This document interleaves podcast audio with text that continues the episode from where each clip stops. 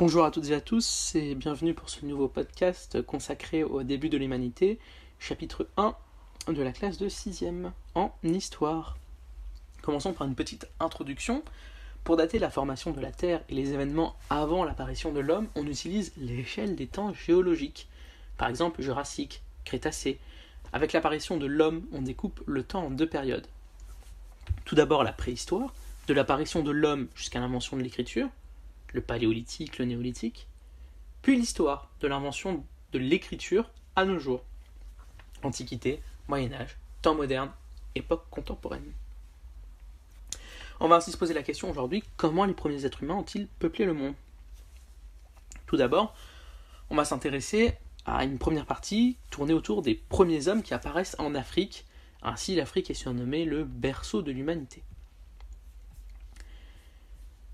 Notons que l'histoire des origines de l'humanité, même si elle reste imprécise, est de mieux en mieux connue.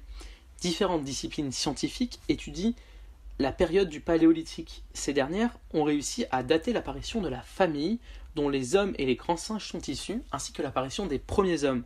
Les premières espèces du genre Homo, c'est-à-dire du genre humain, sont apparues en Afrique il y a 2 millions d'années. Elles ont ensuite migré partout dans le monde pour peupler peu à peu tous les continents. On peut se demander dans quelles circonstances apparaissent les premiers hommes et comment vivent les premiers hommes de la préhistoire. Certaines sciences, comme la paléontologie et la génétique, nous permettent d'avoir de meilleures connaissances sur la vie des premiers hommes. Ainsi, la paléontologie est une science qui permet d'étudier les restes des êtres vivants que l'on trouve fossilisés, c'est-à-dire préservés dans la roche. Une fois que cela est fait, des généticiens peuvent étudier les liens génétiques, les liens héréditaires entre tous ces fossiles, et déterminer si ceux-ci ont des liens de parenté plus ou moins proches. Enfin, les archéologues étudient, à travers des fouilles, les traces qu'ont laissées les premiers humains. Les découvertes sont rares, mais elles peuvent remettre en question, voire totalement bouleverser ce que l'on savait avant. Ainsi, le squelette de Lucie retrouvé en 1974, celui de Rorin en 2000, celui de Toumaï en 2001 ou celui de l'homme de Flore en 2003 ont remis en cause ce que l'on pensait savoir jusque-là. Ainsi, l'étude des débuts de l'humanité est en constante évolution et les connaissances progressent au gré des découvertes.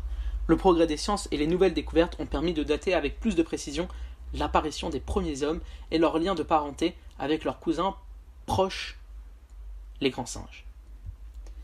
Voyons ensemble maintenant quelques petites définitions importantes. Tout d'abord, la définition de la préhistoire. C'est la période qui date, qui débute avec l'apparition du genre humain, il y a 2,5 millions d'années, et qui s'achève avec l'apparition de l'écriture vers, 33 vers 3300 pardon, avant Jésus-Christ. La définition d'espèce, c'est un ensemble d'individus qui peuvent se reproduire entre eux, et le genre, c'est l'ensemble d'espèces qui se ressemblent et qui ont un ancêtre commun, mais qui ne peuvent pas se reproduire entre eux. La définition de migration, c'est le déplacement d'individus ou de populations. La définition d'Homo sapiens, c'est-à-dire homme sage, c'est la dernière espèce survivante du genre humain, apparue il y a 200 000 ans en Afrique. Nous sommes des Homo sapiens. Le chasseur-cueilleur, c'est l'homme qui prélève son alimentation dans son environnement, par la chasse, la cueillette, la pêche, etc. Le nomade, quant à lui, est un homme qui se déplace toute sa vie. Les préhumains sont des Toumaï et des Australopithèques, dont des fossiles ont été découverts au Tchad et dans l'est de l'Afrique les premiers êtres humains fabriquent des outils et disposent d'une capacité de réflexion. Tout d'abord, il y a l'Homo habilis, l'homme habile, puis l'Homo erectus, l'homme debout, l'Homo néandertalis, néandertalensis, homme de Néandertal, et l'Homo sapiens, l'homme sage. Mais la question c'est où et quand sont apparus les premiers hommes? Ainsi, les, premiers, les hommes sont issus de la famille des hominidés apparus il y a 10 millions d'années. Cette famille comprend les hommes, les chimpanzés, les bonobos et les gorilles. Le genre Homo se sépare des grands singes il y a 2 millions d'années. C'est ce, qui marque le début du Paléolithique, qui dura jusqu'au Néolithique, vers 10 000 ans avant notre ère. Dans le genre humain, c'est-à-dire la branche Homo, il y a de nombreuses espèces qui vivent au même moment ou se succèdent. On estime qu'il y a 100 000 ans, 7 espèces d'Homo cohabitaient. Ainsi, si l'Australopithèque Lucie, qui n'était pas encore du genre Homo, n'a pas connu l'Homo habilis, qui est la première espèce d'Homo, l'Homo sapiens, l'homme savant, a quant à lui connu l'Homo erectus, l'homme debout, et l'homme de Néandertal. Les hommes transforment les territoires et s'adaptent à leur milieu. Actuellement, on, estime qu'il y a 11 espèces d'Homo. Nous sommes les descendants d'Homo sapiens, ce qui signifie l'homme savant. Toutes les autres branches d'Homo ont disparu. L'Homo sapiens avait un crâne de volume un peu supérieur aux autres espèces d'Homo. Cela lui a peut-être donné un avantage en lui permettant de mieux s'adapter à son milieu.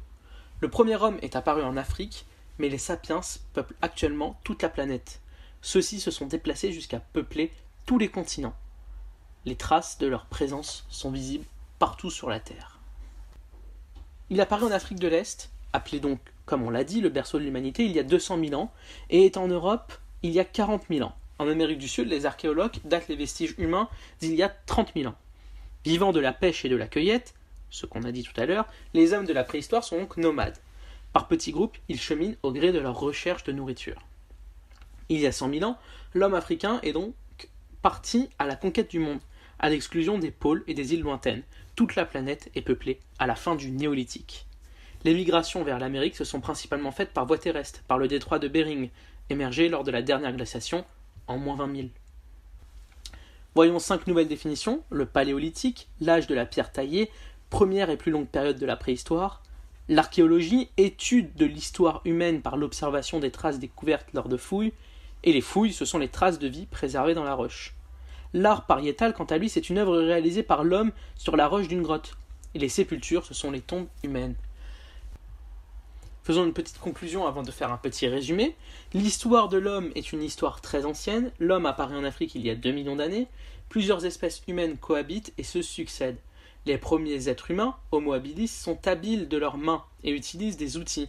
D'autres espèces vont réaliser des progrès remarquables dans l'exploitation de leur environnement et seront mieux nourris et habillés.